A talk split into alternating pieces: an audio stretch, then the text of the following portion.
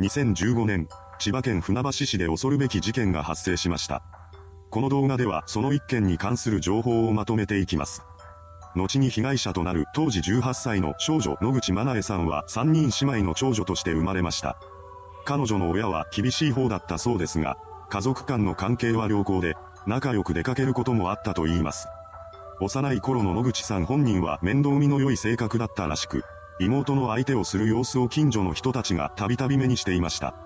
また、そのようにして近隣住民に会った際にはしっかりと挨拶をする礼儀正しさも持ち合わせていたそうです。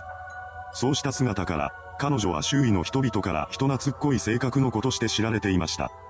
小学校を卒業した後に地元船橋市内の私立中学校に進学した野口さんはテニス部に所属しています。そこでも彼女は後輩の面倒をよく見ていました。一方で、この頃から異性との交友関係が派手になっていったそうです。そして相手の影響から、野口さんは中学生でありながら飲酒や喫煙を繰り返すようになってしまいました。学校の同級生はそんな彼女から年上の男と付き合っているという話を聞かされていたそうです。それからというもの、野口さんはどんどん良くない方向へと進んでいってしまいます。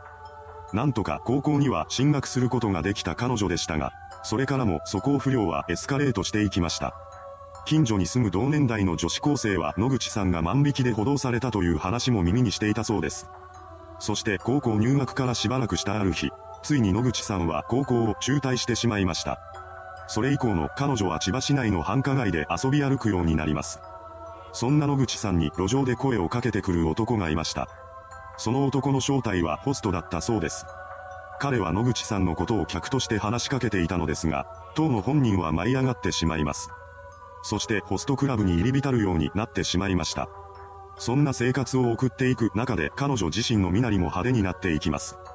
そうした娘の姿を見た父親が野口さんに対して注意することもあったそうなのですが、彼女はそれに反発しました。それから二人の間では喧嘩が絶えなくなります。そしてとうとう野口さんは家を出て行ってしまいました。帰る家がなくなった後も彼女はホストとの関係を継続していたようです。野口さんに対してホストは金の無心をしていました。完全にホストに惚れ込んでいた彼女はこれを断ることができず、貢ぐ金を稼ぐためにキャバクラや風俗店などで働き始めます。ただ、この時点で彼女は18歳以下でした。当然ながらそういった店で働くことはできないのですが、野口さんは年齢を偽装していたそうです。その際、彼女は身分証明に友人の卒業アルバムを借りていました。そのようにして体を売りながらホストに貢ぐ生活を続けていた野口さんですが、この頃からは借金もするようになっていたそうです。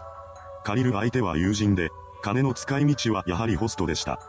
当然彼女に借金を返すあてはありませんでしたが、もはやそんなことは考えていなかったのでしょう。実際、野口さんは友人たちからの催促を無視して逃げ回っていました。おそらくは最初から返す気などなかったのだと思われます。借金までしている状態だったというのにもかかわらず、彼女は新たなホストに入れ込んでいました。そうして野口さんは2軒のホストクラブに通い出すようになります。これによってもっと金が必要になった彼女は風俗店などで働くために友人の卒業アルバムを借りては体験入店に向かっていました。その友人の中には、後に事件の加害者となる当時18歳の少女 Y も含まれていたそうです。Y は両親と二人の弟に祖父を加えた6人で生活を送っていました。以前に彼女と野口さんはとても親しくしていたそうです。Y の家に野口さんが泊まりに来ることもよくありました。そうした関係は高校に入ってからすぐの頃まで続いており、Y も夜遊びを繰り返すなどしていたようです。しかしある日を境にしてこの二人の関係は悪くなってしまいます。きっかけは野口さんが Y から借りたものを返さずにいたことだったそうです。借りていたものは洋服や卒業アルバム、現金などでした。Y は再三にわたって野口さんに返却を求めていたのですが、彼女はそれを無視し続けていました。Y は野口さんがホストにハマっていることを知っていたため、自分が貸した金が何に使われているのかも分かっていたことでしょう。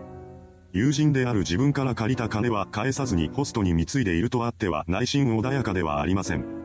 当然ながら彼女は苛立ちを募らせていきました。Y はひとまず卒業アルバムを返してほしいと野口さんに連絡します。しかし彼女はそれすらも無視し、それから音信不通になってしまいました。この辺りで野口さんが逃げたことを悟った Y は激怒します。そして野口さんに対する殺意までをも抱くようになってしまったのです。それ以降も彼女の怒りが収まることはありません。それどころか、時間の経過とともに Y の苛立ちは増していきました。当時、彼女は友人への電話で次のような言葉を口にしていたそうです。中途半端にやって警察に逃げられたら困るから捕まる覚悟で殺す。ついに野口さんの殺害を示唆し出した Y。彼女の言葉ははったりでも何でもなく、すべて本心から来るものだったようです。犯行を決意した彼女は協力者を探し出します。そこで Y がまず最初に声をかけたのは肉体関係のあった井出祐樹という男でした。井出は当時職にはついていなかったそうですが、以前には鉄筋屋で働いています。そこで同僚として働いていたのが本事件において犯行グループの一員となる中野翔太でした。当初、彼らの関係は単なる同僚というものだったのですが、ある時から中野は井出のパシリのような存在になってしまったそうです。そうなるきっかけは携帯電話でした。その頃、中野は料金滞納で携帯電話を止められていたらしく、井出から携帯を借りることがあったと言います。当然、その間の請求は井出に対して来るわけですが、その請求額が1ヶ月で12万円にもなっていました。この額を目にした井出は激怒します。その後彼は中野の給料をすべて奪い取り、パシリにもし始めました。また、時には暴力を振るうこともあったそうです。実はこの中野という男、軽度の知的障害者でした。それが影響していたのか、無自覚に相手を苛立たせるような行動をとってしまうことがあったそうです。携帯電話の一件以降、中野は井出に対して完全に服従するようになっていました。時は事件が起こる年の2015年に戻ります。Y からの相談を受けた井出は犯行に加担することを決意していました。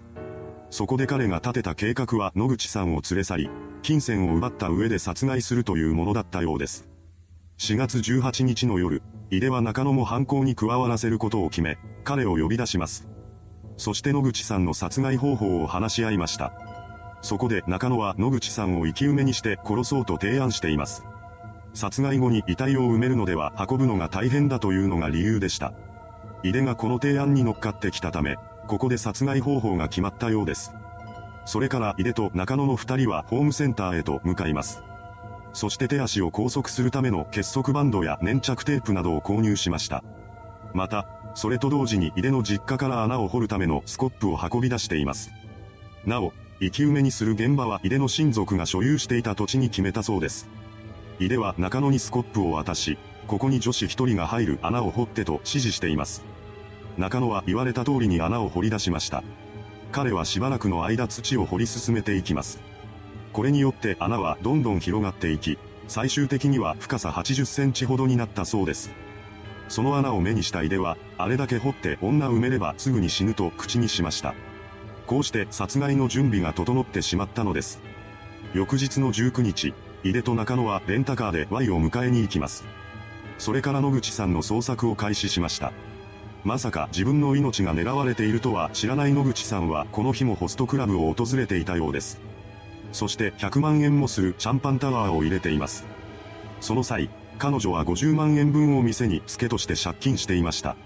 この日の情報は Y の耳にも入っていたらしく、3人はレンタカーで野口さんが通い詰めていたホストクラブに向かっていきます。間もなくして目的地に到着した3人は外で野口さんが出てくるのを待ち伏せていました。その間に彼らは犯行計画の最終調整を行っていたそうです。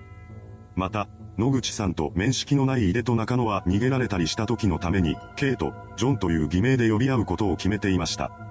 こうして彼らはいつでも犯行に乗り出せる状態を作っていたわけですが、ターゲットとなる野口さんはなかなかホストクラブから出てきません。そこで3人は店の確認を行います。するとそこに野口さんの姿はありませんでした。ちょうどその時、3人の元に Y の友人である当時16歳の少年 A から連絡が入ってきます。その連絡の内容は埼玉県のパーキングエリアに車でいるというものでした。これを受けた3人は A も犯行に加担させようと考え、彼の元へと向かうことにしたようです。A と合流した後、Y は彼の運転する車に移っています。そしてレンタカーには井出と中野の2人だけが残りました。こうして2台に分乗した彼らは再び野口さんを探し始めます。この日、野口さんは確かにホストクラブへとやってきていたのですが、ワイらと出くわさないタイミングで外に出たようです。その後、彼女は二人の友人と共に千葉市内のホテルを目指して出発しています。ただ、Y にもその情報が入っていました。この時、野口さんはホテル内で休憩をしていたそうです。A は Y を乗せた車でホテルへと急ぎます。そして野口さんが出てくるのを待ち構えていました。そうとは知らない野口さんは午後10時頃に友人たちとホテルから出てきてしまいます。その瞬間、彼女らの進路を塞ぐようにして1台の車が止められました。その車の中から出てきたのは Y たちです。彼女は驚く野口さんに対して怒りをあらわにし、次のように言い放ちました。なんで連絡しないんだよ。友人から物借りてんだから早く返せ。この言葉を受けた野口さんは動揺しながらも、携帯の電源が切れてたと苦し紛れの嘘をつきます。それからも彼女は適当な言葉を並べ、最終的には、今から仕事があると言ってその場から離れようとしました。しかし Y がそれを許すはずがありません。彼女は野口さんの前に立ちふさがり、車に乗るようにと強く迫ります。その気迫に押されたのか、野口さんは言われた通りに車内へと乗り込んでしまいました。その後、別行動をしていた井出と中野もホテル前に到着します。そこで A と I は野口さんを車から降ろしました。そして彼女を井出が運転するレンタカーに移した上で自分たちも一緒に乗り込んでいきます。こうしてレンタカー内には犯行グループの4人とターゲットの野口さんが同乗している状態になりました。全員が車に乗ったことを確認した井出はアクセルを踏み込みます。目的地は深さ80センチの穴が掘られている例の土地です。移動中、Y は野口さんを問い詰めていました。また、それと同時に野口さんの携帯電話を奪い取り、そこからバッテリーを抜き取っています。これによって彼女は電話で助けを求めることもできなくなってしまったのです。運転席の井出は Y に同調するように野口さんを責め立てます。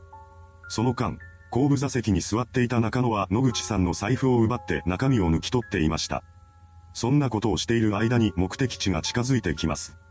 それを確認した井出は後ろの座席に向かって、準備しろと言い放ちました。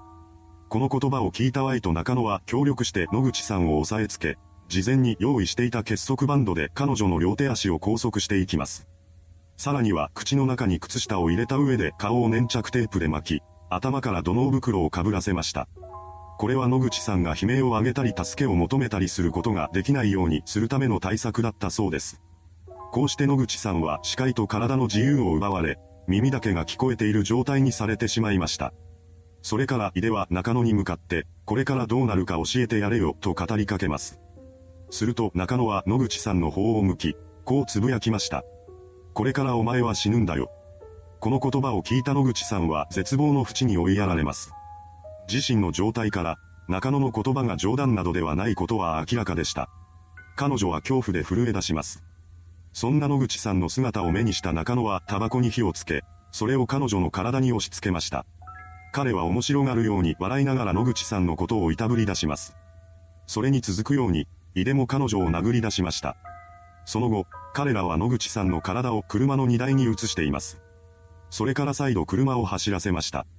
間もなくして5人が乗ったレンタカーは穴が掘られた土地へと到着します。そこですぐに車から降りてきたのは井出と中野の2人だけでした。井出は野口さんを埋める際に使うスコップを近くの実家まで取りに行きます。中野は彼の帰りを穴の近くで待つことにしたようです。そのため、この時車内にいたのは野口さん、Y、A の3人だけでした。二人の男が車から降りたことに気づいた野口さんは隣に座っている Y に向かって、もう一度話がしたいと声をかけます。こんな状況になってしまったとはいえ、昔は仲の良い友人同士だった二人です。Y だけなら説得することができるかもしれないと思っていたのかもしれません。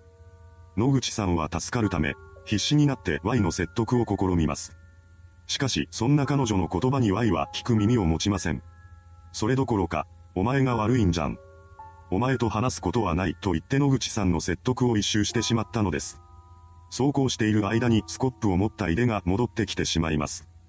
時刻は午前0時頃になっていました。スコップを置いた井出は中野を呼び寄せ、二人で一緒に野口さんを抱え上げます。そしてそのまま彼女を穴の方へと運んでいってしまいました。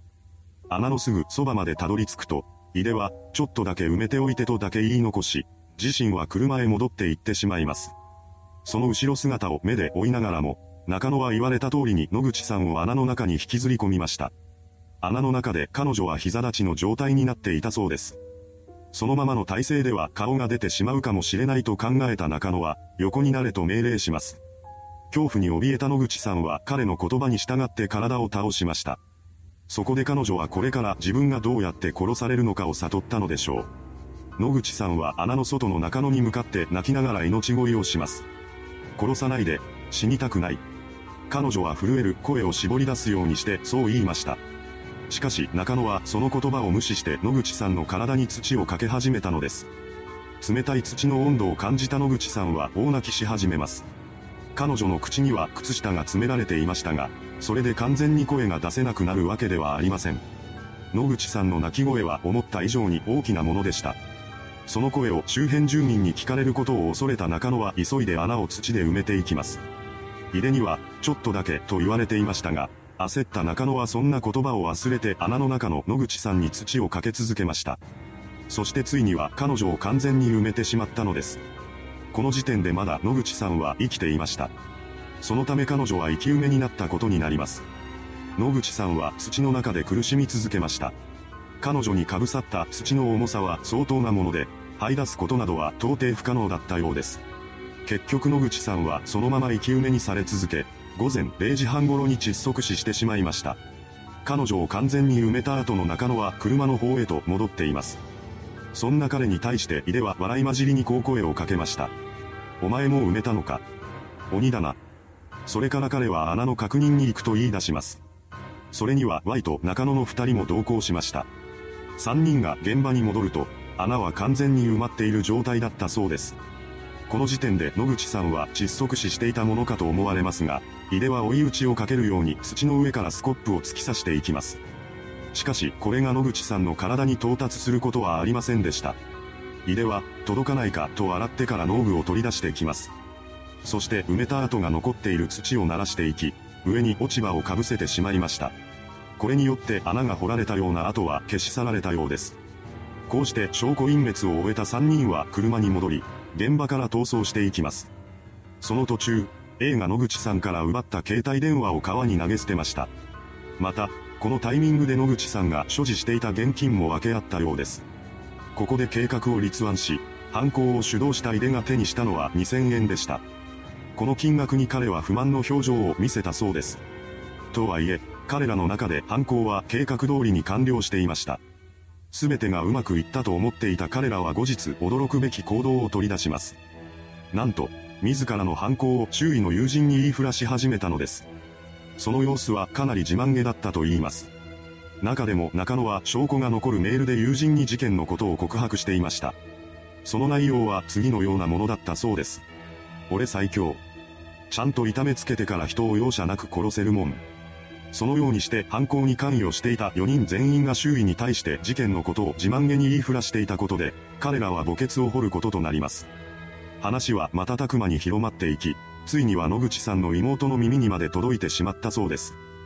姉が生き埋めにされたという噂を聞いた彼女は友人にそのことを相談していました。そんな中、噂話を聞かされたうちの一人が本当ならば大変なことだと考え、4月21日に警察への通報を入れています。この情報を受けた警察は野口さんの実家に確認を入れました。そこで彼女の妹からも通報内容と同じ話を聞かされます。これにより、本当に事件が起こっている可能性があると見た警察は捜査に乗り出しました。その中で野口さんがワイラに連れ去られるところを目撃していた人が多くいたことが発覚します。そうした人たちからの目撃情報を元にして警察は犯人を絞り込んでいきます。そして通報から2日後の4月23日に Y と A、井出の3人を監禁容疑で逮捕しました。その翌日には実行犯の中野も捕まっています。それから取り調べが始まり、そこで本件の全貌が明らかになっていきました。彼らの供述をもとにして警察は犯行現場となった土地を訪れます。そして辺りを掘り起こすと、土の中からは変わり果てた姿の野口さんが発見されたのです。これにより、犯人らは強盗殺人容疑で再逮捕されました。それから彼らは裁判にかけられることとなります。犯行計画を立案したいでは強盗殺人及び逮捕監禁罪に問われ、無期懲役判決を言い渡されました。ですが彼はこれに納得せず、最高裁まで争おうとしています。後半の中で井出は強盗殺人を否定し続けました。彼は犯行に関与したに過ぎず、実際に手を下したのはあくまで中野であると主張したのです。しかし、この主張が聞き入れられることはありませんでした。結局は控訴と上告のどちらも棄却され、2018年12月25日に井出の無期懲役が確定しています。実行犯の中野も井出と同じく強盗殺人と逮捕監禁罪に問われ、無期懲役判決が下されました。弁護人は中野が軽度の知的障害を持っていたことなどから上場酌量を求めたようですが、判決は覆されていません。続いては未成年の二人についてです。事件当時18歳だった Y は主犯格として裁判にかけられています。そして最終的に確定した判決は無期懲役でした。一方で事件当時16歳だった A は共謀関係がないとされ、強盗殺人では不起訴になったようです。そのため彼は監禁容疑のみ問われることとなり、少年院への送致が決定しました。現在、無期懲役が確定した3人は刑務所での服役生活を送っています。いかがでしたでしょうか？物の貸し借りが原因で起こってしまった殺人事件。その内容があまりにひどいものだったこともあり、メディアではほとんど取り上げられなかったようです。それではご視聴ありがとうございました。